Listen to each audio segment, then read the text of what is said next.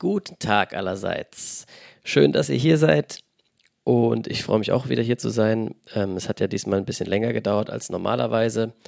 Ähm, sorry also an alle, die sich schon an den zwei Wochen Rhythmus gewöhnt hatten. Diesmal war es ungefähr doppelt so lange.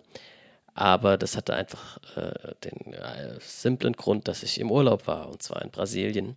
Und äh, da habe ich mich auch ein bisschen umgesehen, brettspieltechnisch übrigens. Da wird es auch demnächst für alle die jetzt sozusagen äh, schon auf Entzug sind, ähm, als Entschädigung eine kleine Sonderfolge zu geben, wo ich mich dort mit jemandem unterhalten habe über die Brettspielszene in Brasilien. Ähm, das zweite, was ich noch kurz vor der Folge erwähnen möchte, ist die Auflösung des Gewinnspiels. Wir hatten ja Dampfrost verlost und das hat der liebe Martin M. gewonnen. Herzlichen Glückwunsch. Das äh, sollte bald bei dir ankommen und wir wünschen dir ganz viel Spaß damit spiel das rechtzeitig noch, denn in der nächsten Folge wird es ja dann um Dampfrost gehen. Ähm, dann kannst du da sozusagen schon educated, äh, ein, ein, ein educated Listener sein. Ähm, und zur jetzigen Folge, äh, ich habe mich sehr gefreut, dass wir unseren ersten Gast bei uns begrüßen durften. Ihr werdet dann gleich hören, um wen es sich da handelt. Und als kleine Vorwarnung noch, ich hatte bei der Aufnahme einen kleinen technischen äh, Fehler gemacht, sodass zwei Leute auf die gleiche Tonspur aufgenommen wurden, was jetzt nicht weiter schlimm ist, nur ab und zu, wenn einer redet und der andere im Hintergrund irgendwie Geräusche macht, mit seinem Stuhl knarzt oder, oder irgendwie auf der Tastatur rumkloppt, dann drehe ich das normalerweise äh, raus, aber das war diesmal dann eben nicht möglich. Das heißt, ihr hört jetzt ab und zu im Hintergrund ein bisschen Geraschel. Ähm, aber das ist ja auch nicht so schlimm. Äh, dann fühlt ihr euch quasi, als wärt ihr mitten im Geschehen sozusagen ein 4D-Erlebnis äh, bei Bretter Late Than Never heute. Und das war es eigentlich auch schon. Ich will gar nicht mehr viel weiter rumlabern. Äh, viel Spaß mit der Folge. Ich hoffe, sie gefällt euch und bis bald.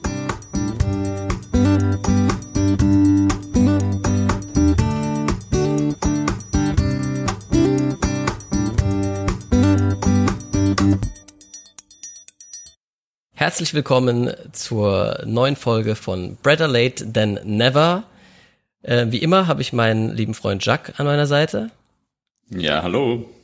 Und als kleine Überraschung, über die wir uns sehr, sehr freuen, haben wir heute sogar unseren ersten Gast mit dabei. Und zwar Dave Loser von einem meiner absoluten Lieblingspodcasts. Eigentlich, man kann sagen, es ist mein liebster Podcast.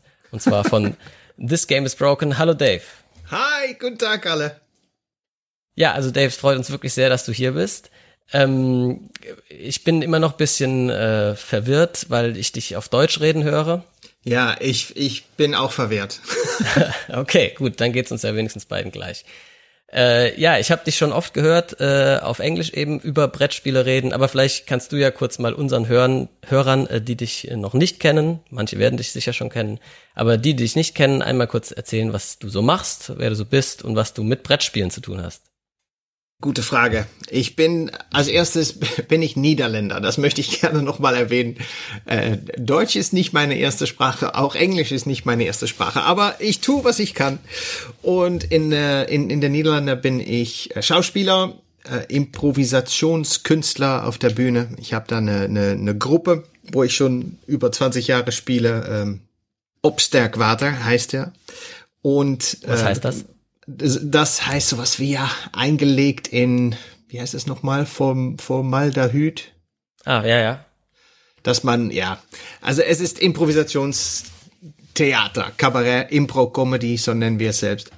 Und wir singen auch ganz viel und das tue ich im echten Leben auch. Ich singe viel, ich äh, mache viel Witze und ich habe zusammen mit meiner Frau eine äh, ein, ein Twitch-Kanal, wo wir jeden Abend um 10 Uhr deutsche Zeit Brettspiele spielen.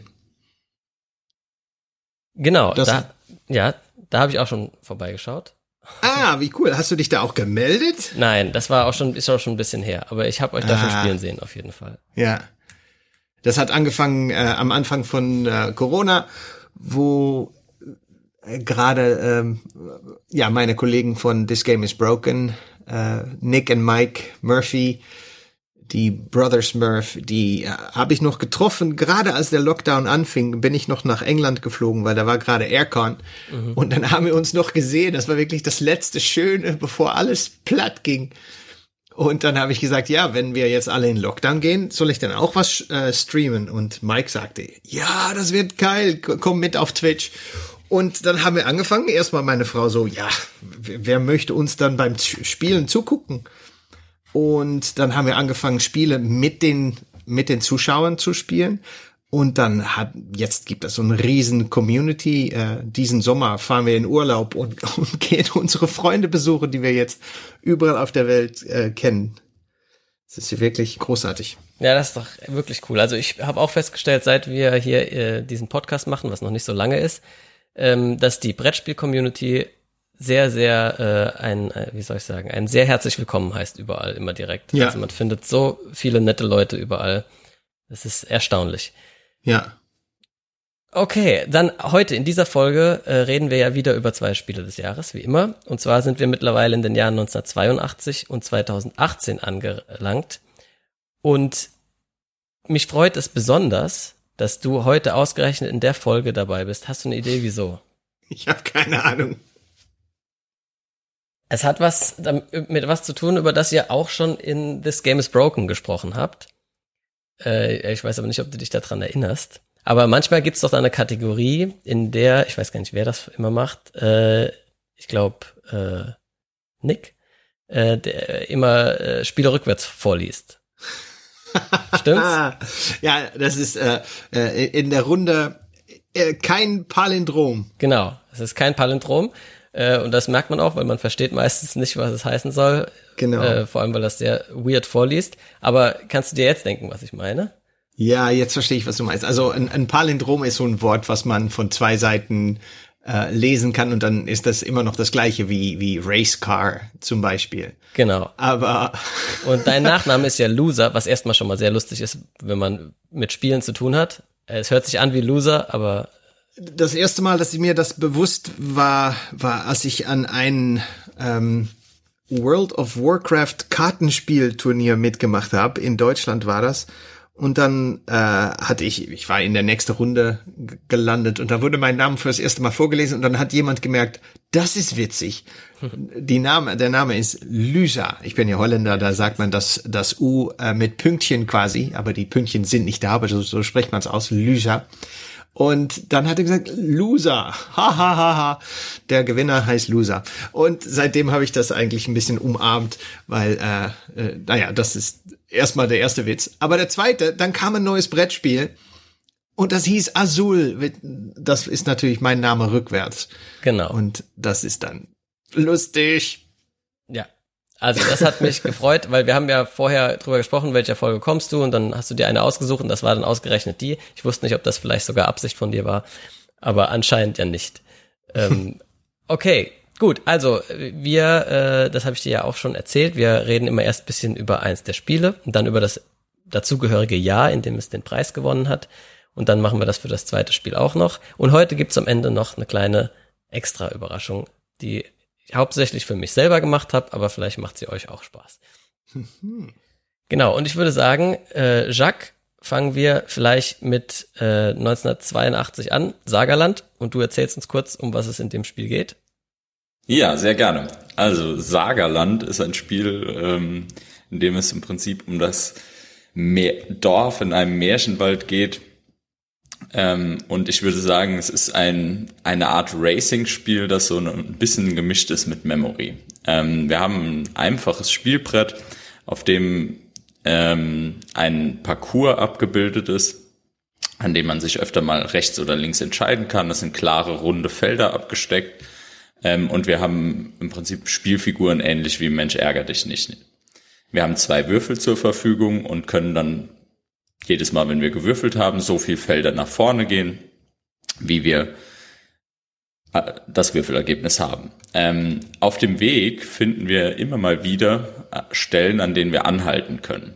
Ähm, nach den es gibt da ganz verschiedene Regelansätze. Auch im Internet findet man noch das eine oder andere. Wenn man es nach offiziellen Regeln spielt, darf man im Prinzip jeden Würfel einzeln gehen. Also ich würfel eine 5 und eine 4. Das heißt, ich gehe vier Felder, halte kurz an, gehe fünf Felder, halte kurz an lande ich auf einem der Spezialfelder oder einem auf den Rätselfeldern, nenne ich es jetzt mal. Dort stehen auf dem Spielbrett solche Bäume nebendran. dann darf ich unter diesen Baum drunter schauen und finde dort ein Symbol, das mich auf ein Märchen ähm, bringen soll. Das könnte zum Beispiel die Spindel von Dornröschen sein oder der Glas, der Schuh von Aschenputtel. Ähm, das Ziel für mich ist es mir zu merken, an welchem Ort ich welches Symbol gesehen habe. Insgesamt stehen auf dem Spielfeld 13 verschiedene Bäume mit den 13 verschiedenen Symbolen. Ähm, um das Spiel dann zu gewinnen, muss ich in das Schloss gehen. Dort gibt es ein Feld, das nennen wir das Lösungsfeld. Dieses Feld muss ich nicht genau erreichen. Ich kann auch etwas mehr würfeln und dann dort stehen bleiben. Ähm, und auf diesem Feld darf ich als Aktion einen Lösungsvorschlag präsentieren. Ähm, Im Schloss liegen 13 Karten, die wieder die ähm, Märchen zeigen, die wir vorher auf den, unter den Bäumen gefunden haben. Und als Lösungsvorschlag muss ich jetzt sagen, dieses ähm, Märchen, was hier abgebildet ist, also jetzt zum Beispiel wieder die Spindel von Dornröschen, ähm, ist unter diesem Baum. Dann darf ich mir das anschauen. Wenn es stimmt, bekomme ich die Karte. Ziel ist es jetzt, drei Karten zu bekommen. Auf dem Weg währenddessen kann ich als Spieler geschlagen werden. Also sprich, wenn ein Gegenspieler genau auf das Feld kommt, auf dem ich auch bin, kann er mich schlagen und ich muss nochmal an dem Spiel anfangen. Er kann mich auch hinten aus dem Schloss schlagen, also auch das ist möglich. Ähm, und wenn ich gelöst habe, bleibe ich dort stehen und kann nächste Runde nochmal lösen. Der Gewinner oder die Gewinnerin des Spiels ist dann die, die als erstes drei Rätsel gelöst hat. Und jetzt gibt es noch eine möglich eine weitere Spielmöglichkeit. Wenn ich ein Pasch würfel, dann darf ich zaubern. Das ermöglicht es mir einmal, wenn ich das möchte, mich auf ein beliebiges Rätselfeld, also auf ein Feld, auf, den ich, auf dem ich unter einen Baum schauen kann, mich zu, ich nenne es jetzt mal teleportieren. Also ich darf meine Figur einfach direkt dorthin bewegen. Oder ich kann an den Schlossgarten mich teleportieren und direkt quasi in die Nähe des Lösungsfeldes kommen. Und als letzte Möglichkeit, die ich noch habe, ist quasi beim Stapel, auf dem die 13 Karten mit den Lösungen liegen, dort liegt ja immer eine offen, kann ich eine Karte, die oberste Karte, wieder nach unten machen. So hätte ich eventuell die Möglichkeit, einem Gegenspieler die den Lösungsansatz zu vermasseln. Schafft man es nicht, rät man falsch beim Lösen, dann muss der Spieler wieder direkt an den Start. Und das ist im Prinzip das ganze Spiel, würde ich sagen, in Kürze erklärt. Dave, was sagst du? Sagerland hast du sicherlich schon mal gespielt. Wie hat es dir gefallen? Also, das, äh, du sagst, Ziel beim Spiel ist, und dann dachte ich, nicht einschlafen. Das war das Erste, was ich dachte. Äh, es ist ein Kinderspiel und das ist prima. Ich weiß nicht, ob das da jetzt das Spiel des Jahres gewinnen soll ich sag mal, nein, aber für 1982 okay. Dann spielt der ganze Familie das und äh, danach hat man nie mehr Lust, Brettspiele zu spielen. Oder sehe ich das falsch? Nein, ich sehe das genauso. Ähm, gut, also wie du sagst, es ist halt wirklich einfach ein Kinderspiel. Und 1982 gab es halt noch nicht die Kategorie Kinderspiel des Jahres. Und äh, vielleicht wollten die dann auch einfach mal sowas eben mehr für die ganze Familie auszeichnen, nachdem sie vorher im Jahr äh, zum Beispiel Fokus ausgezeichnet hatten, was halt jetzt so gar nichts für Kinder war. Und ja, aber es ist schon eine sehr merkwürdige Wahl eigentlich, selbst für damals finde ich, weil es ist nichts Innovatives gewesen. Es ist einfach nur würfeln, also Roll and Move und sich Sachen merken.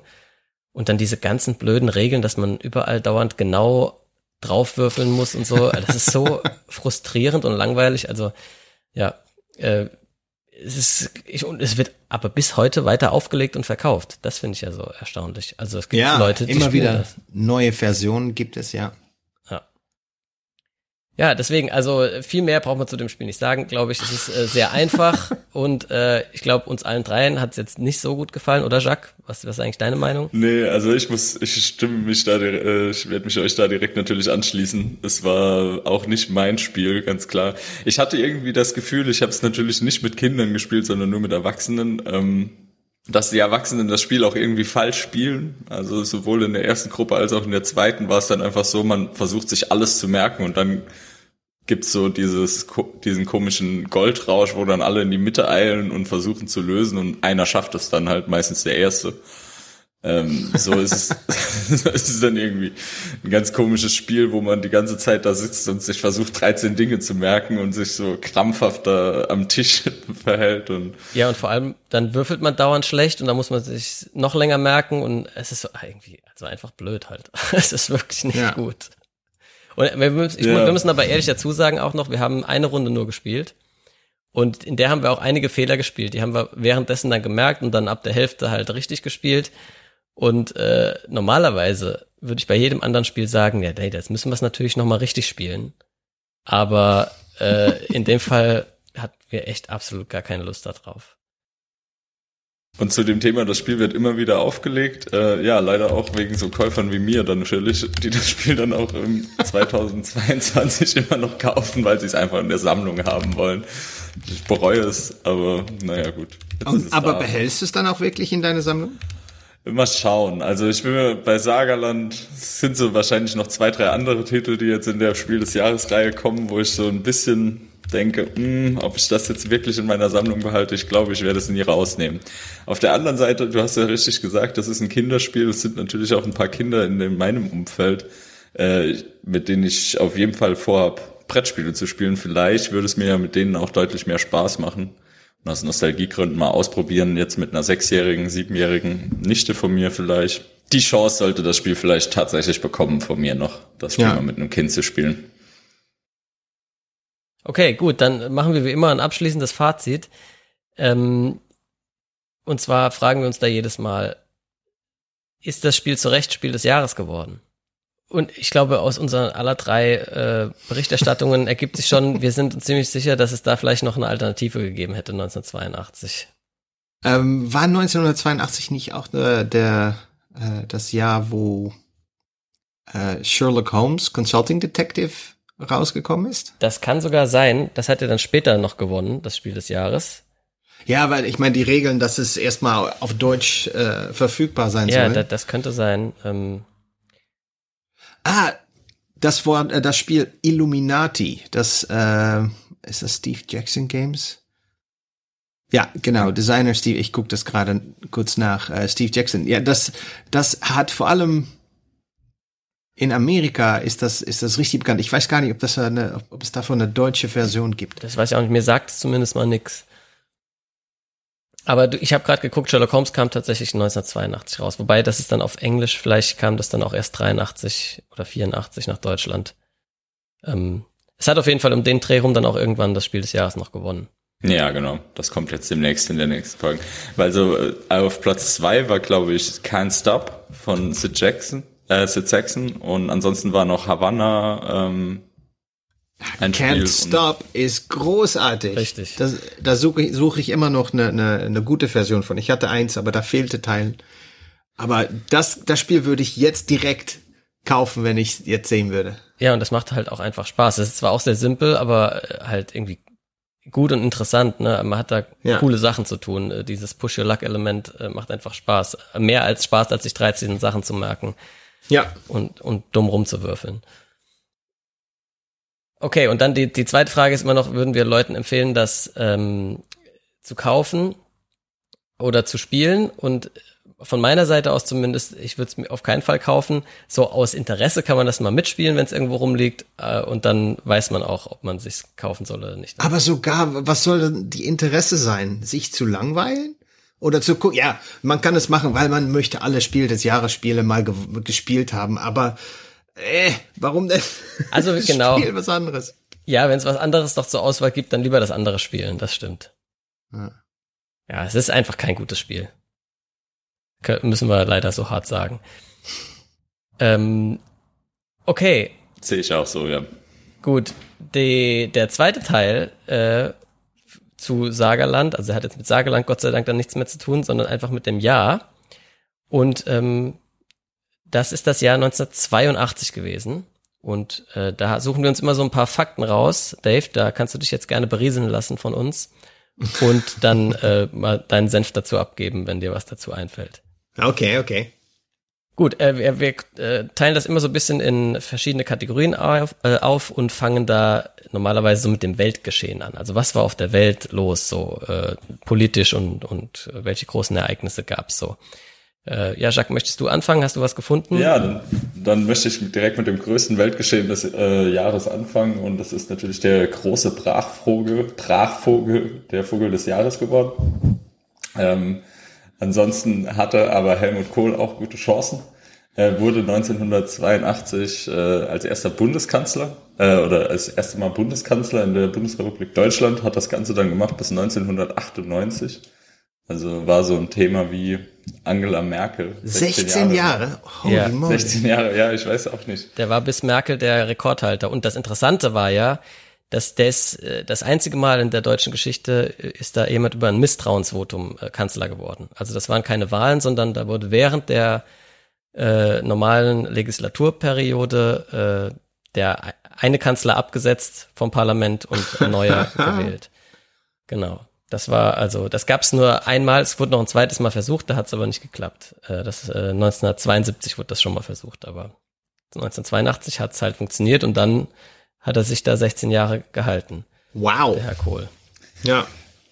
Das hat in Deutschland auch irgendwie so ein bisschen Tradition, jetzt ja auch mit Angela Merkel. Ähm, also wir haben an sich unsere super gute Demokratie, aber irgendwie wählen wir dann, mögen wir, wenn es konstant bleibt. Also ein Kanzler ist schon 16 Jahre ist eine gute Zeit für einen Kanzler. Ja, äh, wir ähm, haben in Holland jetzt auch schon ganz lange äh, den gleichen. Ja. Ja, ja stimmt. Also irgendwie ja. halten die sich. Vielleicht, vielleicht zurecht.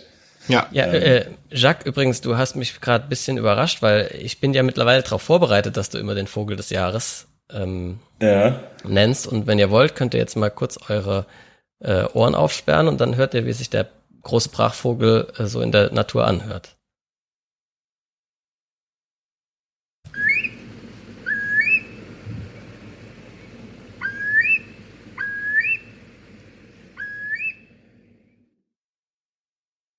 Süß, oder? Ja, aber was hat das? Ich verstehe nicht, was ihr gerade gesagt habt mit diesem Vogel. Was das versteht das? keiner, außer Jacques. Der, der Vogel des Jahres ist eine Wahl vom äh, NABU in Deutschland. Ähm, ähnlich wie, der, wie das Spiel des Jahres halt einmal im Jahr ausgezeichnet wird, äh, gibt es auch die Auszeichnung zum Vogel des Jahres.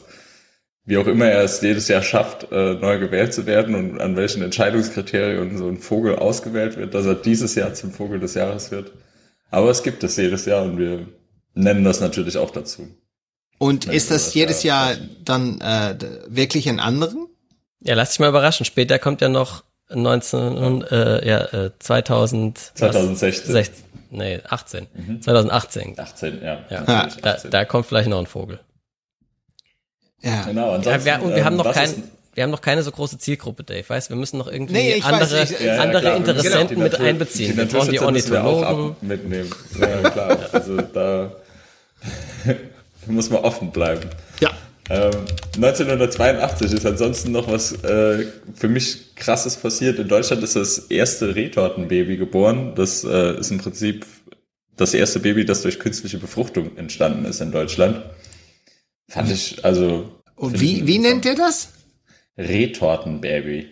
Da ist doch das Wort Retard drin, oder höre ich das jetzt ähm, falsch? Das, ja, Mit einem O schreibt man es. Naja, aber das klingt schon ähnlich. Ach, ich bin, ich weiß es nicht. Ich würde da ein anderes Wort nehmen. Ich weiß nicht, wo das herkommt, Retorte, was das eigentlich bedeutet. Das Wort müsste man mal nachgucken. Äh, wow.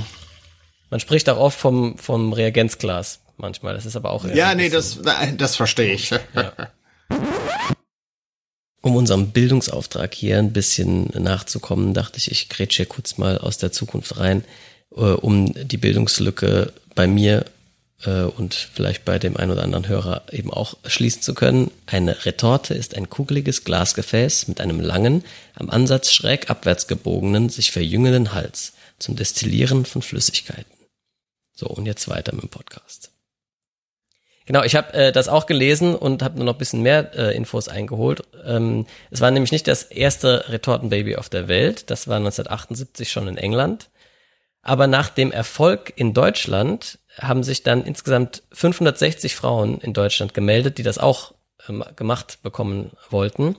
Es konnten aber nur 60 davon damals, äh, nur, nur 60 davon konnte der Wunsch erfüllt werden, leider weil einfach die Kapazitäten noch nicht da waren, weil es auch zu teuer war und so weiter. Und jetzt gerade vor noch gar nicht allzu langer Zeit, 2010, hat äh, Robert G. Edwards den Medizinnobelpreis gekriegt für eben diese äh, Forschungen, die, die damals dazu geführt haben, dass das das erste Mal geklappt hat. Was dann unter anderem zu Riesendiskussionen geführt hat von Seiten der katholischen Kirche, weil das ja, äh, also weil bei dieser künstlichen Befruchtung ja ganz viele Embryonen hergestellt werden und nur ein paar davon überhaupt eine Chance dann haben, halt zu überleben. Und das ist, äh, war da anscheinend ein Riesenskandal 2010. Aber super aktuell jetzt mit Amerika. Stimmt. Das ist die gleiche oder eine ähnliche Frage, ja, genau. Was äh, 1982 noch auf den Markt kam, kennen wir alle, ist der C64 oder Commodore 64. Der wurde das erste Mal vertrieben. Auch ein geiles Teil, also wenn man sich mal anschaut. Wow. Ich, hatte, ich war, war, natürlich da noch nicht geboren, aber ähm, geiler Rechner. Also ich hätte gern einen, immer noch. Ja, zudem habe ich später auch noch einen lustigen Fun Fact, aber der gehört zu einer anderen Kategorie, da komme ich nochmal drauf zurück. Ähm, in, in puncto Weltgeschehen habe ich schon wieder was zum Papst gefunden. Der Papst interessiert mich eigentlich wirklich normalerweise nicht die Bohne, aber jedes Mal, wenn ich die, mir diese Jahresfakten durchgucke, kommt da irgendwas Interessantes. Letztes Mal war es der äh, Anschlag, von dem ich nie gehört hatte, dass der dreimal angeschossen wurde in Rom.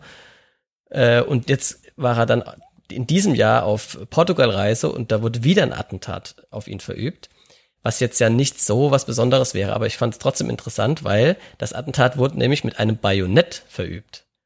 Also da ist einer mit so einem Bajonett auf den Papst losgegangen. Er, er, hat ihn Gott sei Dank halt nicht getroffen, aber er wollte gerne. Irgendwie so Erster Weltkrieg-Style. Keine Ahnung, was da wow. los war. Okay. Ähm, was wir Ansonsten gab es noch eine coole Erfindung, die ich gerne nennen will. Und ich nenne auch den Namen von ihm, weil ich glaube, keiner kennt ihn. Es ist Scott E. Foreman. Äh, er schlägt vor, dass wir für Scherze im E-Mail-Verkehr aus dem ASCII-Zeichen Doppelpunkt, Strich und Klammer auf ähm, den Smiley machen. Also im Prinzip Scott E. Foreman hat 1982 den Smiley erfunden, um Scherze in E-Mails zu kennzeichnen. Und also ich meine, das dass das solche Wellen schlägt, hat wahrscheinlich auch keiner gedacht 1982. Wow. Ja, das ist echt krass. Weltverändernd. Ich habe sogar die Original äh, E-Mail oder was das war, in der das das erstmal benutzt hier. Ähm, und er sch schlägt dann danach noch vor, eigentlich wäre es wahrscheinlich praktischer so oder mehr äh, ökonomischer, sich ein Zeichen auszudenken für Sachen, die keine Witze sind. Und dafür schlägt er dann diesen Smiley mit der mit dem traurigen Mund vor. Also das waren die ersten beiden Smileys ever oder Emoticons. und äh, der Mann hat die erfunden und keiner kennt ihn. Eigentlich auch eine Frechheit. Er ist eine komplette Legende, halt Scott E. Foreman. Wir sollten ihn uns merken. Ja. Ja, dann wäre ich auch schon im Prinzip bereit, in Kunst und Kultur zu gehen. Ich weiß Na, nicht, ob ich du noch was. noch was ergänzen möchtest. Also du hast, äh, ich habe noch was zu Technik gerade, weil wir da ja quasi waren. Und ja. zwar mhm. das erste Computervirus äh, hat sich auch 1982 verbreitet. Das hieß Elk Cloner also der Elchkopierer. äh, es hat eigentlich noch nicht viel gemacht, außer sich eben zu verbreiten. Also es hat nicht irgendwas kaputt gemacht, aber äh, es war halt plötzlich dann überall. Ja, und so ging das dann los. Und heute haben wir ganz viele davon. Ähm, ich, äh, sonst, was man vielleicht noch kurz erwähnen könnte, weil das ein wichtiges äh, Weltereignis war, war der Falklandkrieg. Äh, das war mir auch wieder nicht so bewusst, dass das doch gar nicht so lange her ist, wie ich dachte, wo sich äh, England und Argentinien kurz vor der Antarktis da unten irgendwo sechs Wochen lang bekriegt haben mit tausend Toten. Und äh, also es war ein richtiger, richtiger Krieg äh, zwischen zwei Ländern, von, von denen das heute so weit entfernt äh, klingt, dass die sich bekriegen würden irgendwo. Ähm, ja, äh, aber unter anderem hat das dann zur Folge, dass die Militärjunta in Argentinien danach relativ schnell abdanken musste und man zur Demokratie Demokratie zurückkehren konnte. Das ist wenigstens äh, ein bisschen äh, positiver Nachgeschmack gewesen davon. Okay, dann äh, was hast du denn zu Kunst und Kultur noch Schönes? Ja, zu Kunst und Kultur. Ähm, E.T. kam in die Filmtheater, also von Steven Spielbergs Film E.T. Mit, äh, mit Zuhause telefonieren, was wir glaube ich alle kennen, kam am 11. Juni äh, in den USA ins Kino. Hat glaube ich auch ziemliche Wellen geschlagen, der Film. Ähm, dann hatte ich die schwedische Band ABBA, hat sich getrennt 1982. ähm, Auch schade.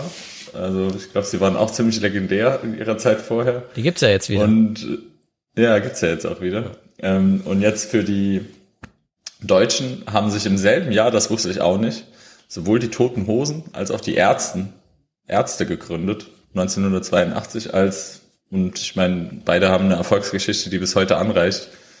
Also ein großes Jahr für die Punk-Bands. Ja, äh, das jetzt ja. gerade letzte Woche haben die, da gab es ja immer so diese Fehde, ne? Vor allem zwischen Fans, aber auch so ein bisschen zwischen den Bands, dass man nicht Fan von beiden sein kann, dass die sich so gegenseitig hassen, alle und so. Und äh, jetzt gerade zum 40. Geburtstag der Toten Hosen kamen als Überraschungsgäste die Ärzte auf die Bühne und die haben dann gemeinsam gegenseitig Lieder voneinander und miteinander gespielt. Also die, das ist cool, ja, das mag ich. Die Fehde ist begraben. Das äh, war wirklich sehr schön. Ähm, genau, und äh, zu E.T. Äh, noch kurz. Ich habe mir so einen Jahresrückblick von der Tagesschau angeguckt. Und selbst dort wurde, ne, das war nur so ein paar Minuten lang, wurde das als ein Punkt erwähnt, dass E.T. im Kino war. Also das scheint damals schon richtig äh, reingeknallt zu haben. Ähm, ich habe den auch irgendwann mal gesehen als Kind, aber natürlich lange nach 82. Äh, sonst ist mir noch, äh, habe ich noch aufgeschrieben, da hat Deutschland den ESC gewonnen. Mit Nicole, ein bisschen Frieden. Schön, ne? Momentan schneiden wir nicht mehr so gut ab in den letzten Jahren beim Wow, ESC. was ist da los? Unfassbar. Ich gucke das immer sehr gerne. Ich auch. Und äh, äh, dies Jahr hat es die, habt ihr es wirklich nicht verdient. Dass es so schlecht also, war, ne? Dass es so schlecht empfangen wird. Ja, genau. Das ich fand ich. es, ich fand es, ich fand es nicht so schlecht. Nee, war es auch nicht. Äh, es war jetzt nicht der Beste, aber es war eigentlich gut, finde ich. Und man, also ich, das hat ja viele Deutsche auch sehr äh, interessiert oder gekränkt dann, wenn man da oder so. Und dann gab es auch viele Statistiken. Ähm, äh, und diese Punktevergabe ist halt auch ein bisschen blöd, ne? Weil wenn man immer äh, Elfter wird, ist man, hat man am Schluss null Punkte. Und wenn einer einmal Erster wird und sonst immer Letzter, hat er schon mehr. Ne? Das ist irgendwie bisschen komisch. Und so war das anscheinend bei dem auch. Der war immer so irgendwo Elfter, Zwölfter und hat halt nie einen einzelnen Punkt gekriegt. Naja, hat er nicht verdient gehabt. Aber, aber ich meine, das wird sowieso alles überschattet davon, dass die Ukraine so krass gewonnen hat. Und das finde ich war einfach ein schönes Zeichen auch von Europa. Ja, aber das, ja. Das Lied war jetzt nicht so geil, aber, aber das politische Statement war, war nicht daneben, sagen wir es mal so. Ja.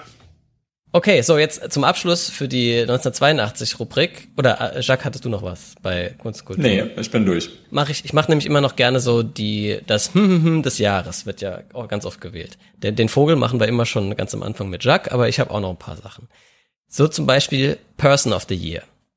Das wird seit den irgendwann in den 20ern oder so fangen die an, äh, dieses Time Magazine äh, die Person of the Year zu wählen. Und Person of the Year 1982 war der Computer. Was? Was zur Hölle? Ja, das sind halt immer irgendwelche so Mahatma Gandhis und so, aber 1982 war es der Computer. Es hieß dann auch oh einmal ausnahmsweise Machine of the Year. Äh, ja. Und ja, das war anscheinend wichtig. Also in dieser Tagesschau, Rückschau äh, wurde auch viel darüber gesprochen, dass so viele Leute arbeitslos sind und man vermutete eben, äh, dass der Computer und die Maschinen äh, daran schuld sind, auch ein bisschen. Ähm, ja, das war also irgendwie so eine Zeit, da hat der Computer anscheinend viele Leute sehr beschäftigt, positiv und negativ. Genau, und dann gucke ich mir immer noch an, in Deutschland wird, ich weiß nicht, ob du das schon mal mitgekriegt hast, Dave, auch immer ein Wort des Jahres gewählt. Ja, das macht im, äh, in, in Holland machen wir das auch. Ah, okay. Und, äh, und auch ein Unwort und ein Jugendwort. Das allerdings noch nicht 1982, also das, äh, da habe ich nur später was, bei 2018 äh, was dazu, aber das Wort des Jahres gab es schon und das hieß Ellenbogengesellschaft. Jetzt wäre mal meine Frage an euch, was denkt ihr denn, warum, was das sollte? Also in welchem Kontext hat man das Wort benutzt und äh, was hat es bedeutet? Naja, ich denke, dass man egoistisch ist und versucht, äh, anderen wegzudrücken, um sich selbst nach vorne zu schieben. Genau, das trifft schon ziemlich gut. Ähm, also es wurde geprägt von äh, SPD-Politikern hauptsächlich, die damals ja, wie wir vorhin gehört haben, per Misstrauensvotum von der Macht äh, äh, gebracht wurden. Und sie haben das dem neuen CDU-Kanzlerkandidaten und der, der generell der CDU geführten Regierung vorgeworfen, dass sie durch ihre Sozialpolitik Schwache benachteiligen und den Egoismus in der Gesellschaft äh, fördern würden und eben das dann zu einer Ellenbogengesellschaft führt. Ja. Das wurde Wort des Jahres. Das wäre dann von mir aus alles zu 1982. War auch mal wieder ein interessantes Jahr. Es sind natürlich auch noch viel mehr Sachen passiert, aber wir können ja nicht hier zwei Stunden lang reden. Jetzt, äh, bevor wir es vergessen, von wem ist denn eigentlich Sagerland? Das haben wir vorhin gar nicht gesagt. Ähm, Moment, ich hab's gleich hier. Zwei Autoren, nämlich Alex Randolph. Der hat auch Holz der Geier gemacht. Das ist ein gutes Spiel. Und Michael Machos. Den kenne ich nicht.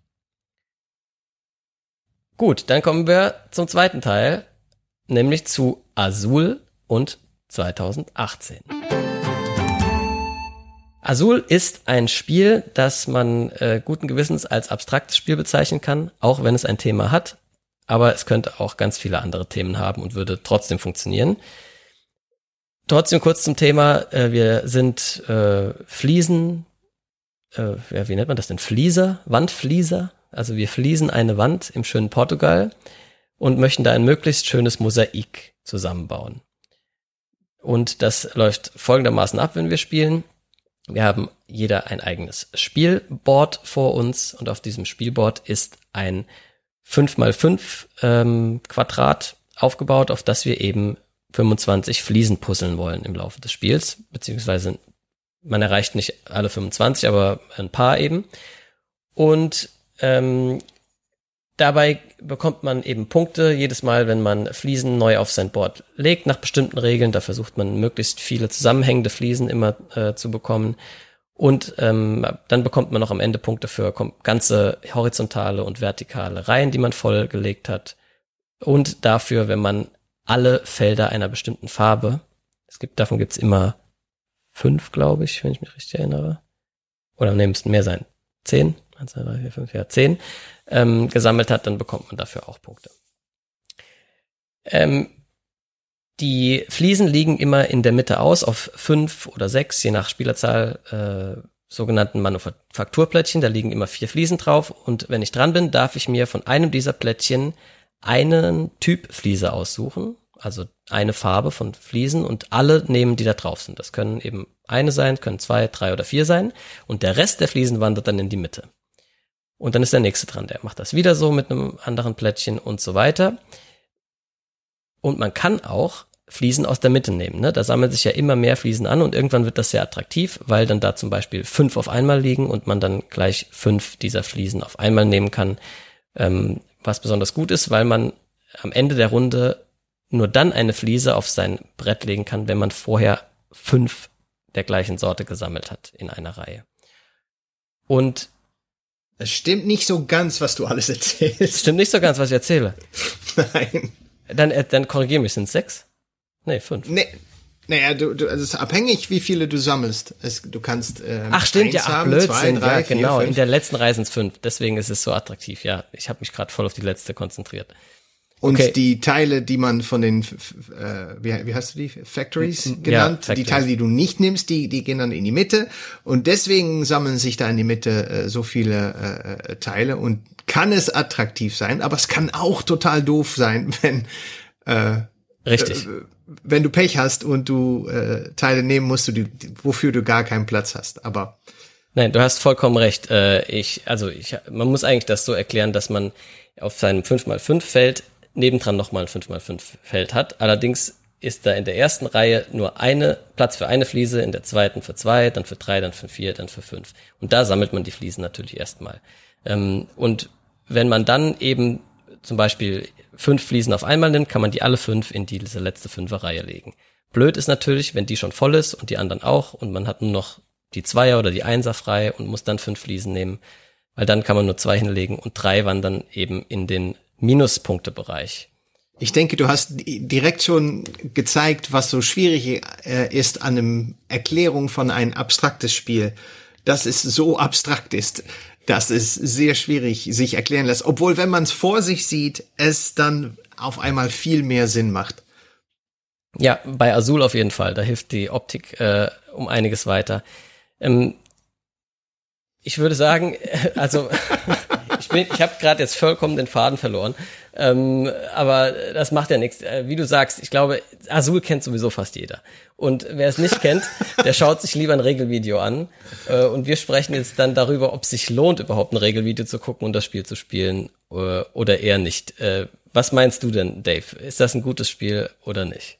Ja, das ist ein, ein super Spiel. Also ich freue mich immer wieder, das zu spielen. Spiele es immer noch gerne. Äh, jetzt auch online äh, gibt es ja Möglichkeiten, das zu spielen. Und äh, ich finde es ja großartig. Ich mag im Prinzip abstrakte Spiele nicht, aber tun, als ob ich Flieser bin und irgendwie im, im Badezimmer in Portugal von irgendeinem Palast machen muss, hm, irgendwie passt es. Und das reicht mir, um äh, zu sagen, ja, das, das spiele ich gerne. Und Jacques, was meinst du? Ähm, ja, ich denke, Azul ist ein gutes Spiel. Ähm, ist, wie du sagst, also es ist ein abstraktes Legespiel, was jetzt nicht mein super Lieblingsgenre ist. Ähm, was ich aber total cool fand in diesem Spiel, als ich es das erste Mal ausgepackt habe und auch beim zweiten, dritten, vierten Mal, also das Spiel ist einfach unheimlich schön. Also diese, dieses Material, was dabei ist, diese Steine, das ist auch nicht so leichtes Plastik, sondern das fühlt sich an, als hätte man was in der Hand. Ja. Die, die Steine sind unheimlich schön designt, das Mosaik, was man macht, sieht schön aus. Also das Spiel ist einfach schön. So, und das gibt dem, gibt dem Spiel Charakter, so dass ich auch sage, ich will es auch gern nochmal spielen, weil es irgendwie, ja, man, man, man arbeitet an was Schönem. Auch wenn ich prinzipiell sage, das Spielprinzip ist jetzt nicht so mein Lieblingsspielprinzip. Ähm, ja, genau, dementsprechend. Was, was, was meinst du denn mit äh, Spielprinzip?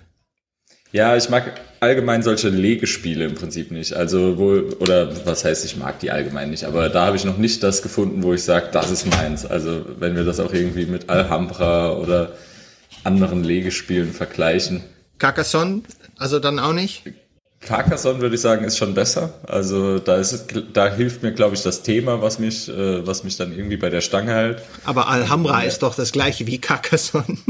Würdest du sagen, Carcassonne ist das gleiche Thema wie Alhambra? Naja, nicht gleiche Thema, aber vom, vom, vom, vom Spielen vom her. Prinzip sehr ähnlich, ja. Ich, ich glaube, der Unterschied ist, dass man bei Carcassonne mehr Interaktion hat, weil man sich auch gegenseitig mit ja wieder Gebiete klauen kann und so. Und ich glaube, Jacques, dir, du hast schon öfter gesagt, dass dir besonders Spiele Spaß machen, wenn man Interaktionen mit dem Gegner hat. Ne, wenn man sich auch mal irgendwie bekämpft oder, oder irgendwie ja. miteinander in Berührung kommt. Und ähm, das ist jetzt zum Beispiel bei Alhambra nicht so, außer dass man sich halt die Plättchen gegenseitig wegkauft. Aber mit dem ja, Spielfeld genau. des anderen hat man erstmal nichts zu tun. So ist es bei Azul auch. Wobei, ich habe auf Boardgame Arena äh, online äh, harte Lektionen lernen müssen, äh, dass man Azul auch sehr gemein ja. spielen kann. Vor allem also, zu zweit. Genau.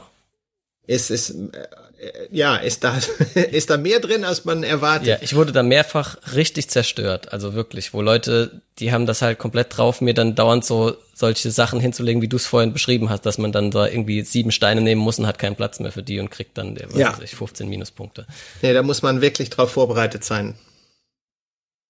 Und das würde ich sagen, ist in Azul auch ganz cool gemacht. Also, obwohl man eigentlich irgendwie seine eigene, seine eigene Grafik vor sich hat und eigentlich an seinem Spielbrett baut, hat man so diese Möglichkeit, mit dem Gegner zu interagieren und hat irgendwie die Möglichkeit, auch zu schauen, ah, das würde ihm helfen, das muss ich auf jeden Fall verhindern und das schadet ihm, das versuche ich irgendwie. Also, das ist hier auf jeden Fall schon mal für mich cooler als in Alhambra. Deswegen würde ich auch sagen, ich spiele es lieber.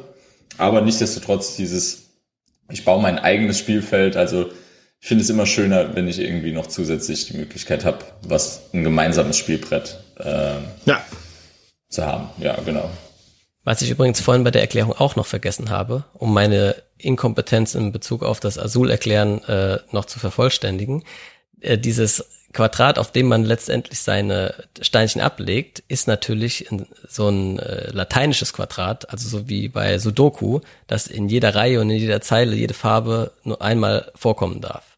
Ja, es muss ein bestimmtes Muster ergeben.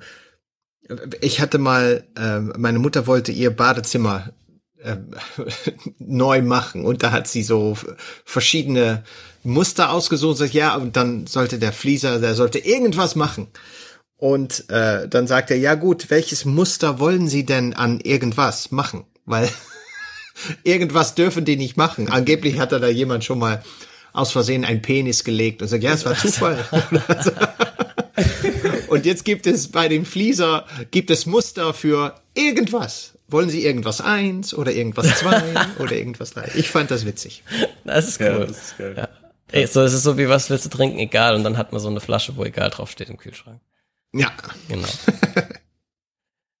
ja, okay, also Azul, ich meine, ich habe das äh, sehr gerne gespielt. Als das rauskam, haben wir das in der Familie damals äh, wirklich rauf und runter gespielt. Und als ich jetzt angefangen habe mit diesem Spiel des Jahres Projekt hier, bin ich richtig erschrocken, dass das Spiel des Jahres 2018 war. Ich hätte gedacht, das wäre 2010 oder so gewesen, weil das für mich schon so in den Klassiker-Status ja. äh, gekommen ist, dass äh, das, das kann, kann gar nicht glauben, dass das erst äh, vier Jahre alt ist.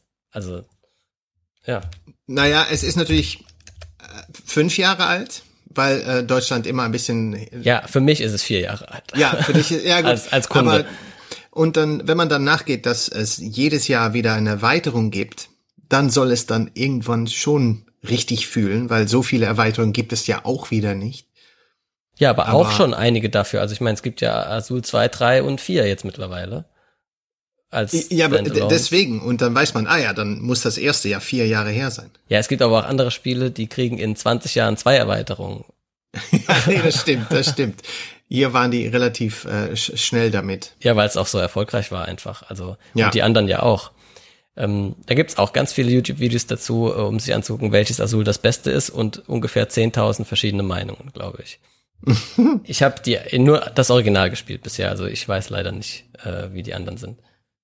Äh, ich glaube, dass ich alles habe, außer das letzte.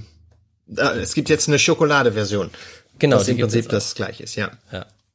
Aber ich habe die andere auch gespielt, die äh, mit den Rauten äh, und äh, das, das das neueste mit den, ähm, mit dem Garten. Ja, was sind das? Ja, mit dem Garten.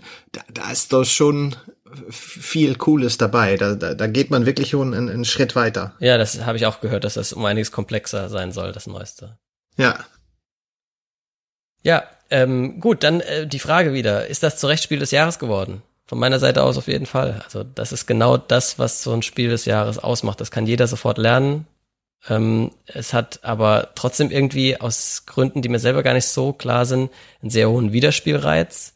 Ähm, äh, und ja, also ich kann das auch äh, bedingungslos empfehlen. Das muss man auf jeden Fall mal ausprobieren. Selbst Leute, die normalerweise keine abstrakten Sachen mögen, mögen das. Äh, ja, ich, ich finde es auch sehr gut gelungen und macht immer noch viel Spaß. Also ich finde es zu Recht, dass es gewonnen hat. Es gab aber dann auch andere tolle Spiele. 2018 meinst du? Ja.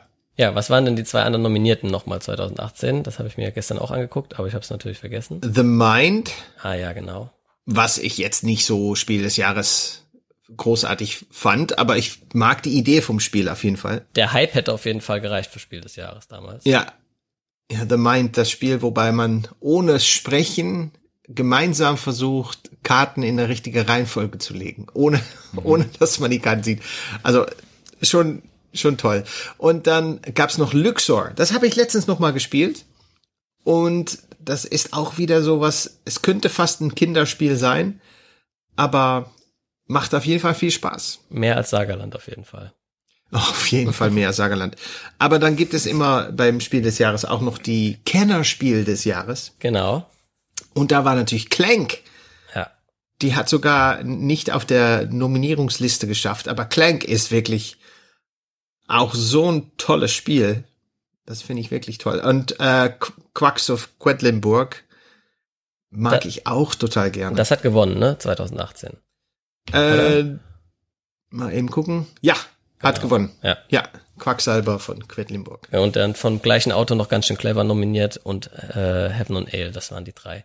Ähm, ja. ja. die Kennerspiele machen wir, das ist unser Plan, wenn wir die äh, Spiel des Jahres Spiele alle durchhaben, dann dürfen wir als Belohnung danach alle Kennerspiele spielen.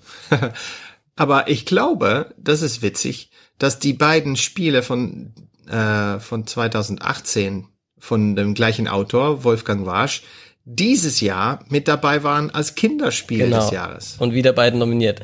Die beiden. Ja. witzig. Ja, das fand ich auch cool. Äh, die sind, vor, aber leider haben sie beide nicht gewonnen diesmal. Was heißt Nee. leider? Das Zauberberg äh, sieht auch ganz witzig aus. Also, äh, wo man da diese Murmeln, die, dieses schiefe Brett runterrollen lassen muss irgendwie. Das sah ganz, Ja. ganz interessant aus. Macht Kindern bestimmt viel Spaß. Okay, Jacques, äh, würdest du auch zustimmen? Ja, ich denke auch, Azul hat auf jeden Fall den Preis verdient. Ähm, wie gesagt, was für mich so die Highlights bei dem Spiel waren, sind tatsächlich einfach das Auspackerlebnis, das Design, das Material, das gefällt mir alles gut. Und ähm, wie ihr sagt, auch Spieler, die an sich in, in diesem Genre gar nicht so sich zu Hause fühlen, können gut und gerne Azul spielen und haben dabei auf jeden Fall Spaß. Das ist quasi sichergestellt und man holt es raus, hat Spaß und das zeichnet an sich ein Spiel des Jahres sicherlich aus und dementsprechend kann ich da voll und ganz mitgehen. Also gutes Spiel, macht Spaß. Cool. So, die zweite Frage, die wir uns eigentlich immer noch stellen, die habe ich bei Sagerland gar nicht gestellt, weil die eh klar war. Aber denkt ihr, Azul hätte 1982 auch eine Chance gehabt, das Spiel des Jahres zu gewinnen? Wäre toll gewesen, wenn es dann schon rausgekommen wäre, was es dann getan hätte für andere Spiele. Ab dann. Ja, bestimmt. Also hätte- Aber das kann man ja jetzt schwierig im Nachhinein. äh, ich denke, es ist von seiner, wie soll ich sagen, äh, Spielmechanik äh, her zeitlos genug, als dass es auch 1980 schon hätte gewinnen können. Ähm, äh, 82. Ja. Also es gibt ja, ein paar so Sachen, auch. die bauen schon auf der äh, Spielegeschichte sozusagen auf. Sogar Spiel des Jahres Spiele teilweise, wenn dass da ein paar mehr Mechaniken drin sind, die man schon woanders her kennen sollte vielleicht. Ähm, aber äh, bei Azul funktioniert das einwandfrei auch schon jederzeit irgendwie. Das hätte man auch schon im alten Rom spielen können. ne? So, das ist einfach ein abstraktes Spiel. Wenn man da Backgammon und Schach äh, gespielt hat, gut, Backgammon haben die im alten Rom noch nicht gespielt, aber Schach wahrscheinlich schon. Äh, dann hätte man auch Azul spielen können, denke ich. Ja. Und es hätte den Leuten Spaß gemacht. Okay, gut, dann gehen wir mal zum Jahr 2018. Was war da so los? Ja, wie ihr alle wisst, der Vogel des Jahres war der Stieglitz. Und diesmal verpassen wir den Einsatz nicht, Fabi. Okay, jetzt haben wir aber ein Problem, weil ich habe gelesen, der Vogel des Jahres war der Star. Oh oh, 2018. Guck noch mal, guck noch mal nach. Du hast recht und ich habe Unrecht. Gott sei Dank, weil der Star den, ist. den Stieglitz könnte Ja. ich jetzt spontan nicht nachmachen. Könntest du jetzt nicht liefern, Nee, ja. aber den Star habe ich mir Der antrainiert. Stieglitz Pass kommt auf. demnächst. Ich habe ein bisschen gespoilert. So, der pass Stieglitz auf, kommt dann demnächst. Jetzt mache ich dir den Star.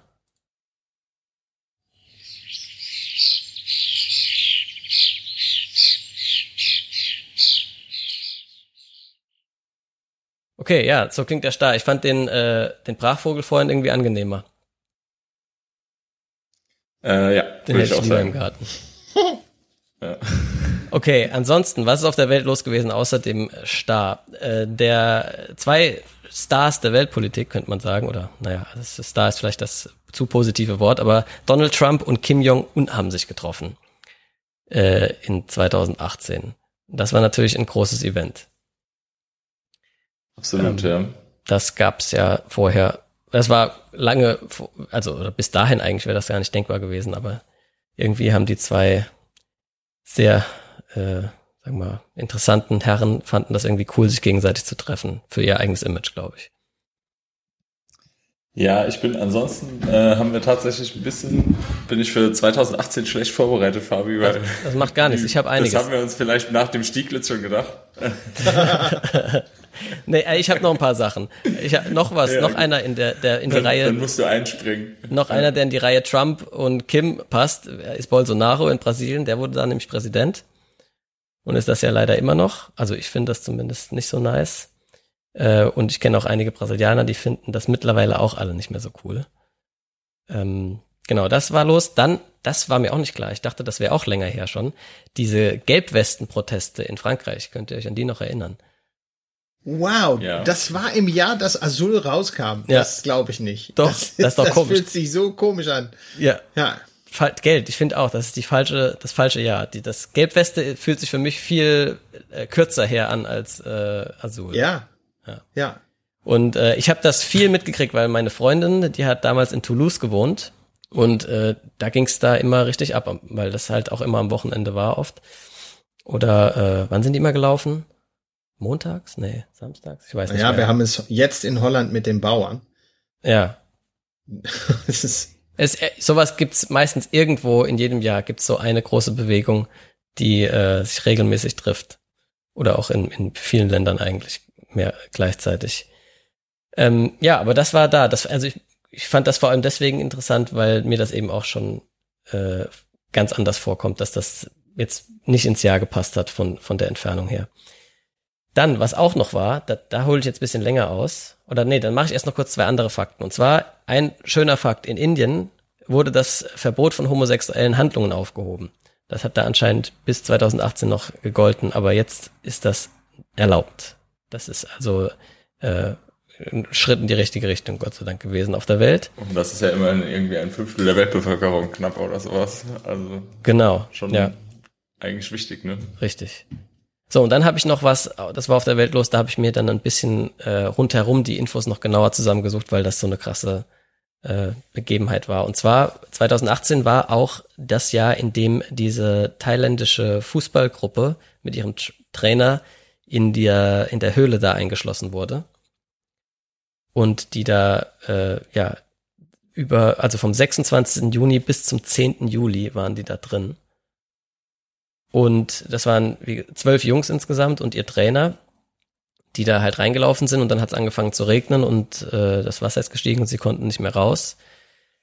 Und äh, man hat dann die Rucksäcke gefunden und die äh, Fahrräder am Höhleneingang und wusste also, die sind da drin. Und ähm, ja, dann wurde nach denen gesucht und aber erst am 2. Juli, also äh, fast eine Woche nachdem die da drin waren, äh, hat man sie dann entdeckt.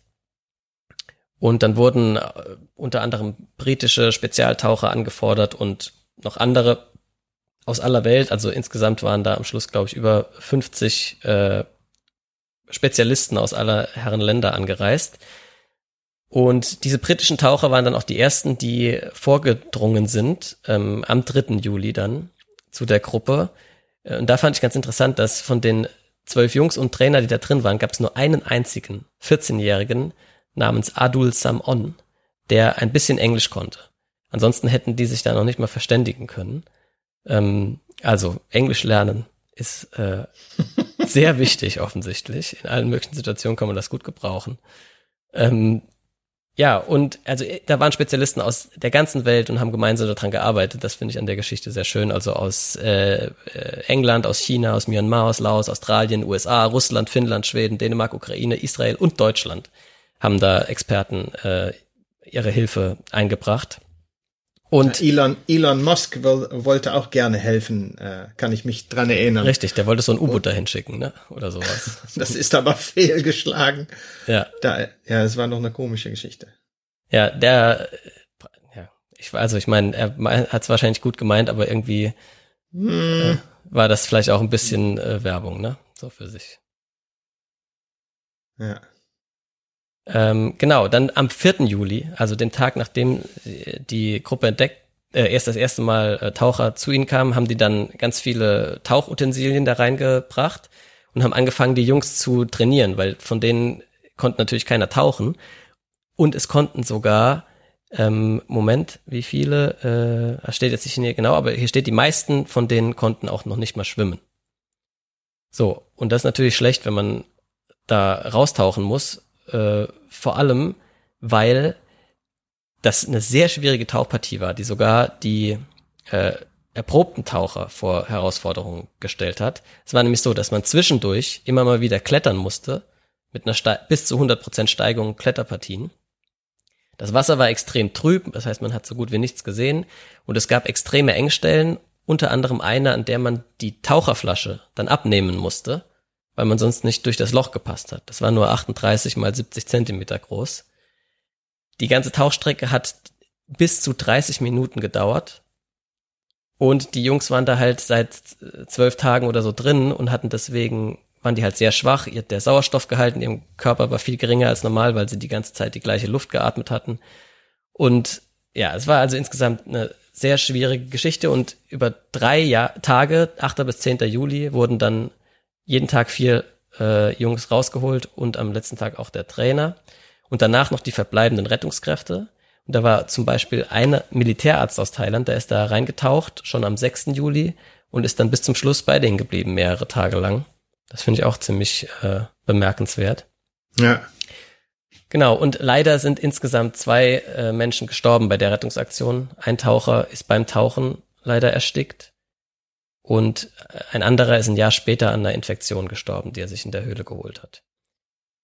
Aber die äh, zwölf Jungs und ihr Trainer haben es alle gut überstanden und unglaublich. Ja, dass das geklappt hat, dass man die auch gefunden hat. Geschichte, ja. ja. ja. Ich habe auch tauchen gelernt in Thailand. Ah ja? ja, cool. Ja. So richtig, also äh, nicht schnorcheln, sondern richtig. Nee, äh, nee, richtig tauchen, ja. Ah, das ist ja cool. Ich da hätte ich immer zu viel Schiss davor, keine Ahnung. Das Wasser ist mir ungeheuer. Aber also es, ich mein, ja, die, hat so viel Spaß gemacht. Ja? Ja. Und was, also wie, wie tief runter bist du da dann? Äh, bis zu äh, 40 habe ich dann. Ich habe noch einen, einen Kurs da ja noch dran geknüpft. Ach du Scheiße, 40 Meter, das ist schon ordentlich tief. Ja, aber man merkt das irgendwann auch nicht mehr, aber. Ja, aber wenn, allein wenn ich das wüsste, dass da 40 Meter Wasser über mir sind, das wird mich schon fertig machen. naja. Okay, gut. Dann äh, zu Kunst und Kultur habe ich nicht viel gefunden, außer den Oscar-Gewinner Shape of Water. Der passt ja gerade zum Thema. Ähm, Ach ja. War ja ein mhm. schönes äh, Fantasy-Märchen mit schönen Spezialeffekten. Und ähm, genau, jetzt habe ich noch meine Blablabla des Jahres Kategorien. Und zwar haben wir wie immer das Wort des Jahres, das Unwort des Jahres und das Jugendwort des Jahres. Und zwar als erstes das Wort des Jahres. Das ist 2018 gewesen Heißzeit. Wieder meine Frage an euch. Was, was heißt das wohl? Ich glaube, diesmal ist noch einfacher als vorher. Wir hatten eine ziemlich große Dürreperiode, glaube ich, 2018 in, in Europa. Ich denke, das hat die Niederlande ähnlich getroffen wie Deutschland. Ja, glaube ich auch. Ähm, und ich glaube, es war auch so, ähm, wir hatten ja dann im Jahr darauf, meine ich, hatten wir, oder zwei Jahre später war dann Greta Person of the Year, wo wir das letzte Mal drüber gesprochen haben. Ähm, also ich glaube, diese Dürreperioden haben schon dann auch dazu geführt, dass man äh, den Klimawandel nochmal mehr in den Fokus der Gesellschaft gelegt hat. Ne? Ja, genau. Also als meine Einschätzung. Ja, genau. Als Heißzeit wird eben eine äh, Episode oder Epoche, muss nicht Episode, Epoche in der Weltgeschichte genannt, die eben äh, besonders warm ist. Und in so einer befinden wir uns dann eben jetzt. Ähm, und das Wortspiel ist natürlich mit Eiszeit, ne? Also keine Eiszeit, sondern eine Heißzeit. Das, äh, Obwohl ja. für meinen Sohn es dann immer Eiszeit ist. Wieso? Äh, wenn es heiß ist, Eis essen. Ach so, dann ist Eiszeit. Zeit für Eis. Ah, ja, stimmt. Zeit für Eis, ja. ja, gut. Äh, übrigens auf dem zweiten Platz war Funklochrepublik. Das finde ich irgendwie noch geiler. Habe ich zwar noch nie gehört, aber äh, ist ein schönes Wort, finde ich. Und Platz drei war Ankerzentren. Ja. Okay, und das Unwort des Jahres das ist, erklärt sich auch von selber, äh, und zwar Abschiebeindustrie. Mhm. Das ist wirklich kein schönes Wort und in keinen schönen Kontexten benutzt. Und äh, schließlich das Jugendwort des Jahres war Ehrenmann beziehungsweise Ehrenfrau. Äh, und ich, das war das erste Mal, dass ich so ein Jugendwort äh, gehört habe und äh, kannte das schon, weil damals habe ich in, äh, in der Schule in der Hausaufgabenbetreuung gearbeitet und die haben das tatsächlich alle sehr viel benutzt, hauptsächlich wahrscheinlich bei mir, weil mein Nachname, der ist Ehrmantraut und ähm, das ist also so ähnlich und bei denen hieß ich dann halt nur noch Ehrenmann das ganze Jahr über. Aber es gibt schlimmere Spitznamen, die man haben könnte, glaube ich. Es gibt echt schlimmere Spitznamen ja. als Ehrenmann, ja. Also Ehrenmann oder Ehrenmanntraut wurde ich dann meistens genannt. Okay, gut. Und dann schließe ich noch zur Person of the Year. Das waren mehrere, oder das war eigentlich ein Platzhalter für alle nämlich äh, die Wächter und der Krieg um die Wahrheit wurden ausgezeichnet als Person des Jahres, was symbolisch steht für alle Journalisten, die für ihre Berichterstattung angeklagt, eingesperrt und ermordet wurden. Äh, genau, also einfach allgemein an alle Journalisten, die, die mit ihrem Leben für äh, die Wahrheit eingestanden sind. Hm. Ja, so viel zum Jahr 2018. Äh, ich dachte, weil in 2020 und 19 war das die ganze Zeit so, dass die ganzen Fakten so langweilig waren und wir da gar nicht viel gesprochen haben, weil man das eh alles noch wusste. Aber 2018, da kommen mir teilweise Sachen vor, als wären die vor zehn Jahren passiert.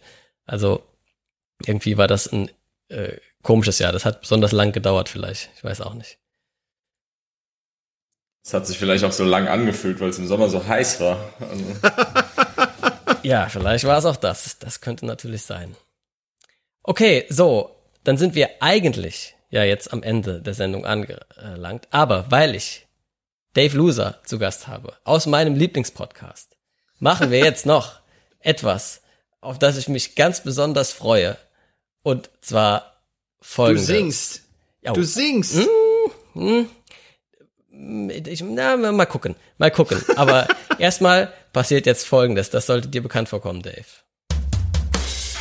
Da, da, da.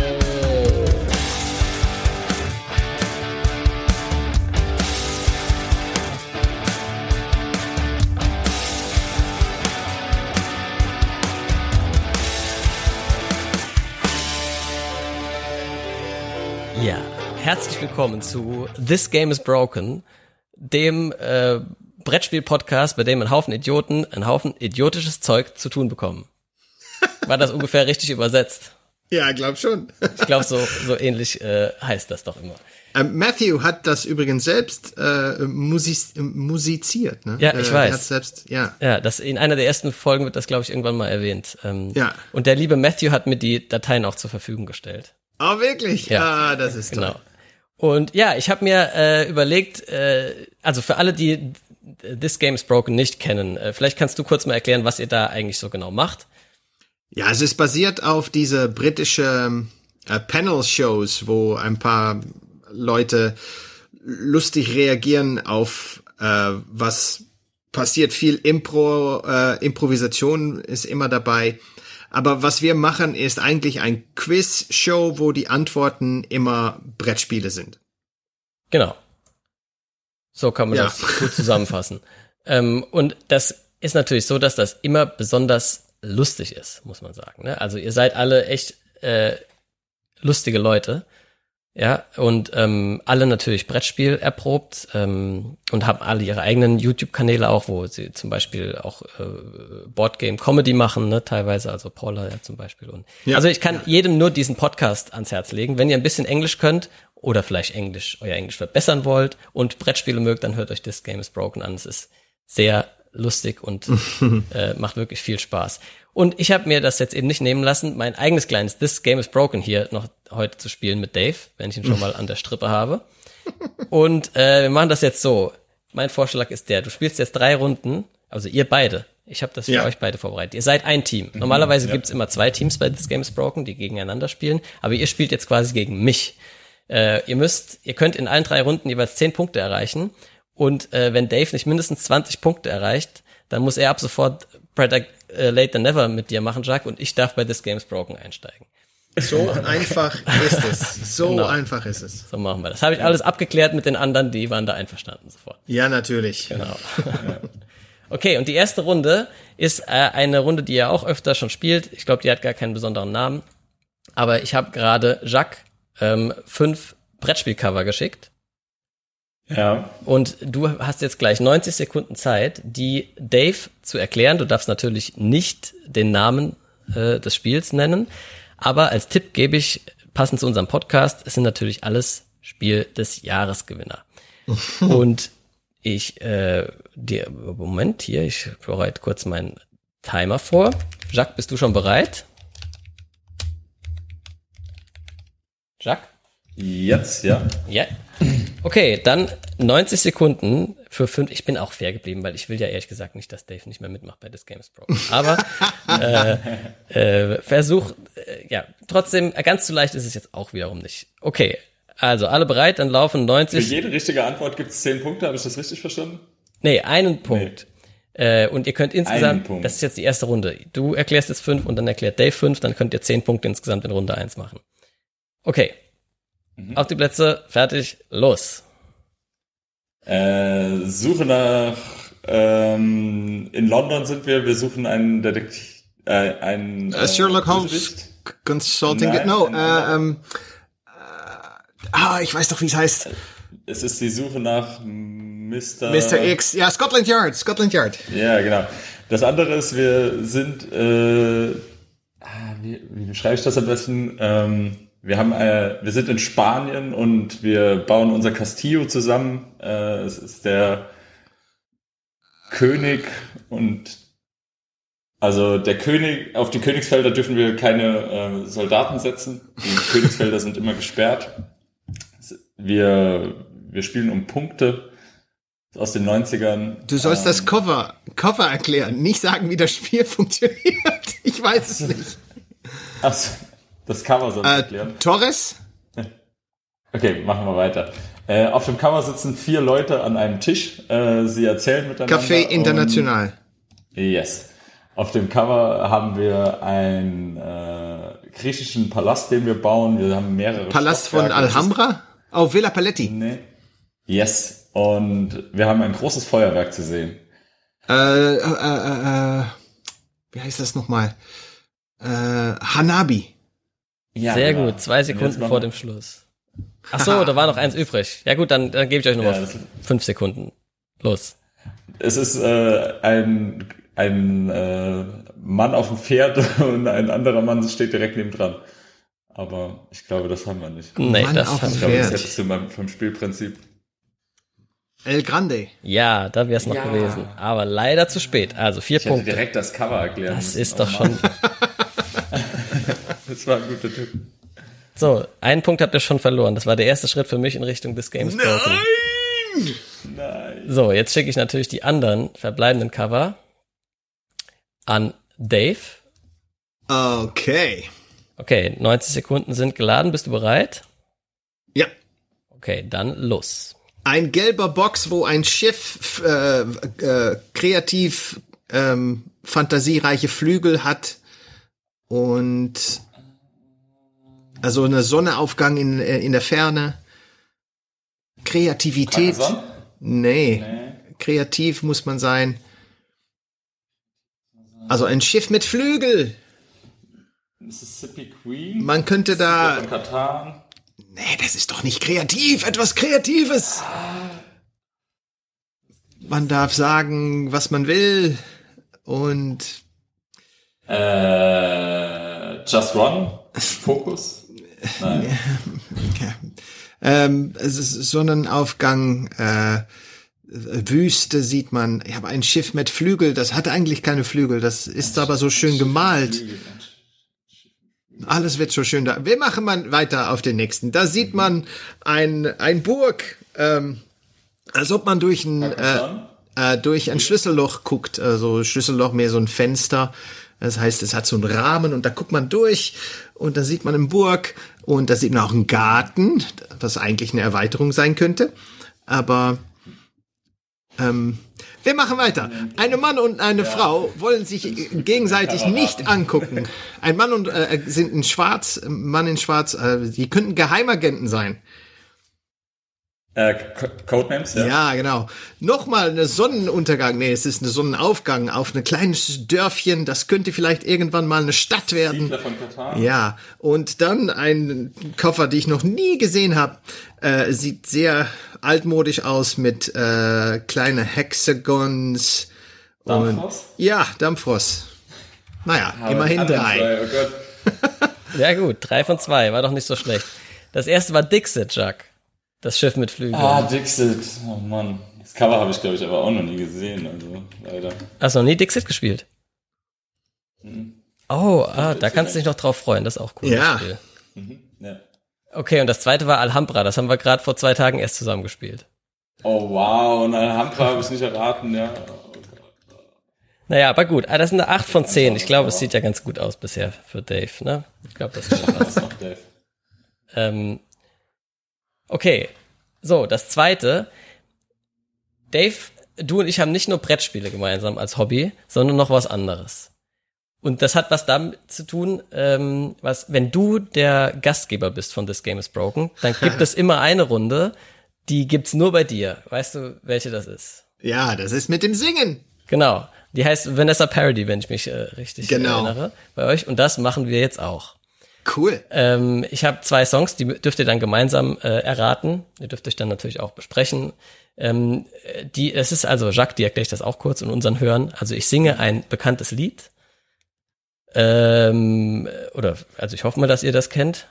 Ähm, und äh, das, der Text hat sich aber geändert und ist jetzt eben über ein Brettspiel. Und ihr müsst das Brettspiel erraten. Cool. Und ich singe aber auf Englisch. Ich dachte mir, das ist dann äh, fair, Ja, dann ist es gut. für beide nicht eure Muttersprache. Ich kann mir direkt ein paar Sachen merken, für wenn ich wieder dran bin. Genau, also ich, ich spiele einfach mal Mats ab. Ich habe das heute noch ganz schnell nebenher aufgenommen vom Podcast, also äh, don't be too judgmental about it, please. Okay. Everybody out there. Okay, viel Spaß. Hier kommt. Hier kommt's.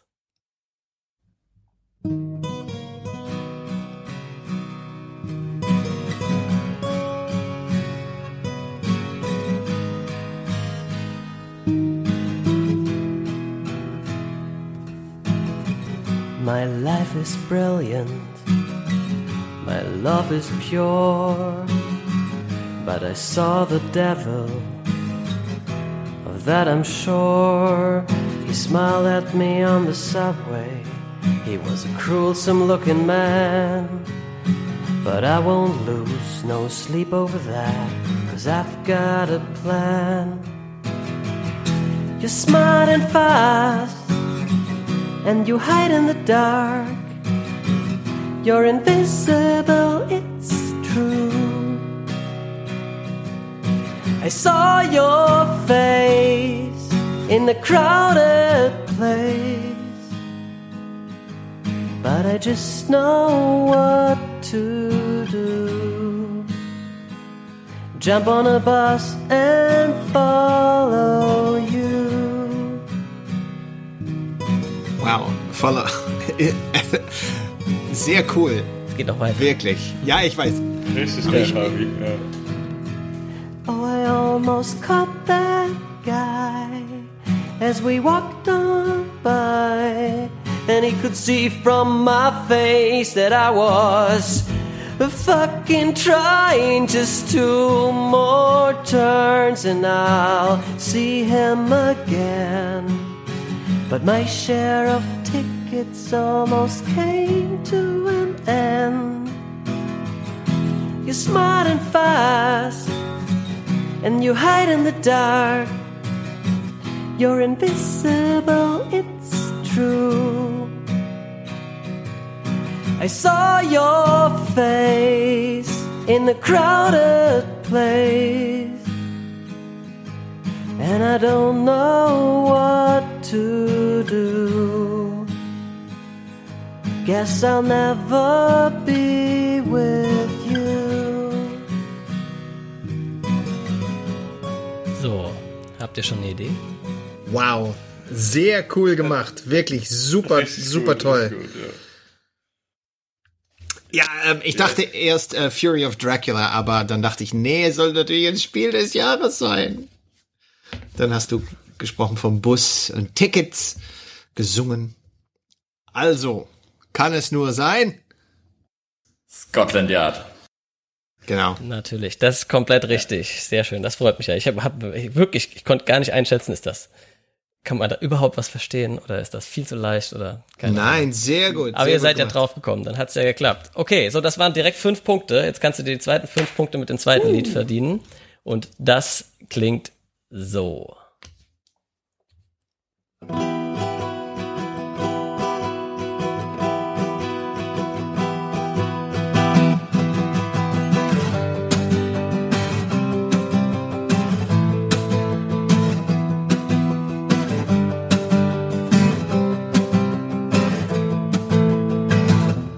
Tell me what you got, what you got in your cup, and I'll say if you're okay. Do you think you're cool when you're trying to fool the hell out of me? Just let me see your face, information about your case, so I know your potential. Don't you think you can pretend? Don't you think you can pretend? Oh no, my dear friend, I don't wanna hear it. I fear it's more than I expect, but I won't believe your lies anymore. Cause you've been lying too many times times before. I don't think it's seven fives again. Cause I don't believe that's probable, my friend. And what you say is, I should trust you once more. You tell me that, but I don't wanna hear, no, I don't wanna hear, no, I don't wanna hear it. I hope it isn't more than I expect. I won't believe your lies anymore. Cause you've been lying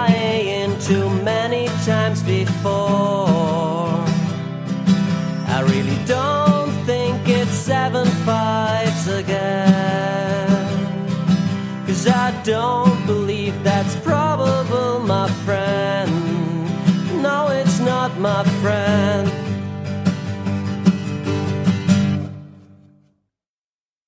Wow. Cool, cool, cool. Auch richtig geil.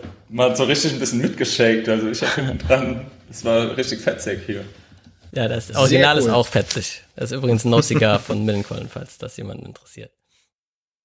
Äh, ja, habt ihr da eine Idee? Das fand ich persönlich ein bisschen schwieriger, aber Ja, es ist Liar's Dice. Äh, wie heißt das auf Deutsch? Ich glaube Bluff, oder? genau so heißt das auf Deutsch. Richtig. Ja. Okay, Cool. cool. Auch die zweiten fünf Punkte ergattert in der äh, zweiten Runde. Und jetzt kommen wir zur dritten und letzten Runde. Und das ist natürlich was? Äh, higher or lower? So ist es. Und weißt du, was ich die ganze Zeit vergessen habe? Dass wir eigentlich, also einmal habe ich jetzt vergessen, weil eigentlich macht man nämlich was vor einer neuen Runde. Pass auf, das hier. So, und jetzt spielen wir natürlich Ja, wir haben noch was vergessen. Lower. Ah ja, nämlich? Äh, wir haben vergessen, Werbung zu machen für Restoration Games. Das ist richtig. Dann können wir da wieder eine Rechnung schreiben. Das Ja, ist immer ganz ja, praktisch. Genau, äh, für Restoration Games. This Game is Broken. Auch die Ableger in anderen Podcasts sind nämlich gesponsert von Restoration Games.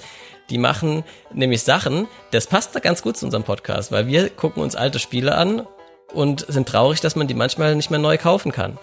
Und die machen das für uns. Die holen sich Ja, alte Spiele, ja. machen die besser, machen die Machen die besser, besser, ja, und genau. bringen die dann äh, neu aufgehübscht, poliert mit besseren äh, Spielmechaniken und äh, wieder raus. Und das sind dann immer ziemlich coole Dinger.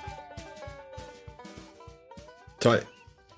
Genau, so, und jetzt kommen wir eben zu Higher and Lower. Higher and Lower äh, ist immer das Letzte, was gespielt wird bei This Game is Broken. Und dazu ruft man die Boardgame Geek Bestenliste auf und äh, ich nenne euch dann jeweils Spiele und ihr müsst mir sagen, ob sie jeweils höher oder niedriger sind als das zuvor genannte Spiel.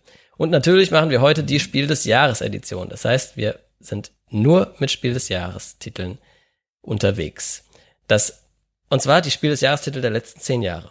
Dementsprechend ist unser Ausgangsspiel Micro Macro von 2020, das sich auf dem Platz 204 befindet aktuell. Wow. Jetzt ist meine Frage, ihr müsst immer abwechselnd antworten. Hier dürft ihr nicht zusammen. Ihr müsst abwechselnd. Und zwar beginnen wir mit Dave. Dave, was denkst du, ist Pictures von Puh. 2019 Äh, niedriger. niedriger? Also weiter weg von die Von äh, der von Nummer Platz eins, 1. genau. Das würde ich sagen.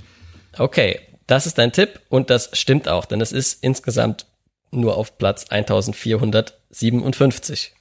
Ja. Okay, dann Jacques, das nächste Spiel von 2018 ist Just One. Was denkst du, ist das höher oder niedriger als Pictures? Also näher an eins heißt Das höher. äh, höher, denke ich. Ja, es ist sogar eigentlich einiges höher, Ja. nämlich auf Platz 145. Dann ist wieder Dave an der Reihe. Das nächste Spiel, 2018, unser Spiel von heute, ähm, beziehungsweise äh, äh, eben 2017 in Amerika natürlich, ist, oder auf Englisch, ist Azul. Ist das höher oder niedriger als Just One auf 145? ja, es ist in der Top 100, also äh, höher. Richtig, das ist auf Platz. Was, was schätzt du, was ist im Moment, welches, welche Nummer? 70, sowas. Ah, gar nicht schlecht, 65 sogar. Ja. 65. Okay, Jacques, dann bist du wieder dran. Das nächste wäre King Domino.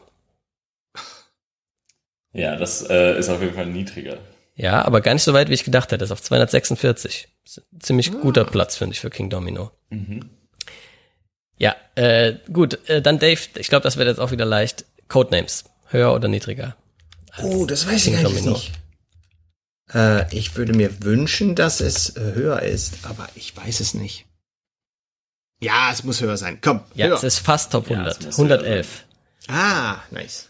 Ich glaube, das war sogar irgendwann mal in der Top 100, aber ist dann rausgerutscht irgendwie. Ah. Okay, dann das nächste Spiel, Jacques Cold Express. Ja, das sollte niedriger sein. Ja, das weiter weg ist sein, auch denke richtig so. 440. Auch wenn ich das Spiel super gut finde. Also, es Ja. macht mir mega Spaß. Ja, ich Ja. find's auch echt lustig. Und jetzt kommt das Einzige, was wirklich schwer ist, glaube ich, in dieser Higher- und Lower-Runde. Und zwar war das nächste Spiel ja dann ähm, Camel Up in der Reihe. Uh. Das ist jetzt die Frage. Äh, wo sind wir? Was war das andere? Das andere war Cold Express 440. Und Ja. jetzt fehlt noch Camel Up. Äh, niedriger. Camel Up niedriger als 440, sagst du. Das ist richtig. Es ist auf 523. Genau. Also Ja, das hätte nicht ich so weit auseinander, aber Cold Express mag man anscheinend lieber.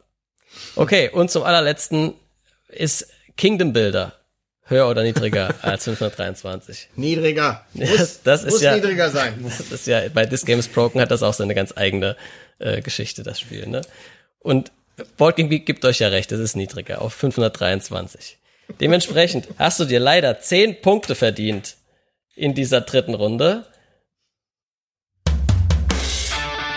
So.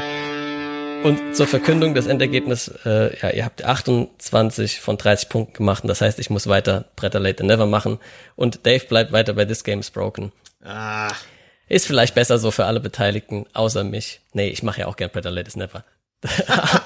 Ich würde am liebsten beides machen, so ist es eigentlich. Ja. Ähm, genau, aber nochmal an alle, hört auf jeden Fall bei äh, This Game is Broken rein, wenn ihr Zeit habt. Äh, das kann ich sehr empfehlen. Und Dave, äh, wie, wie heißt du denn auf deinen ganzen Plattformen, dass sich die Leute auch finden? Ja, äh, twitch.tv slash loserpalooza.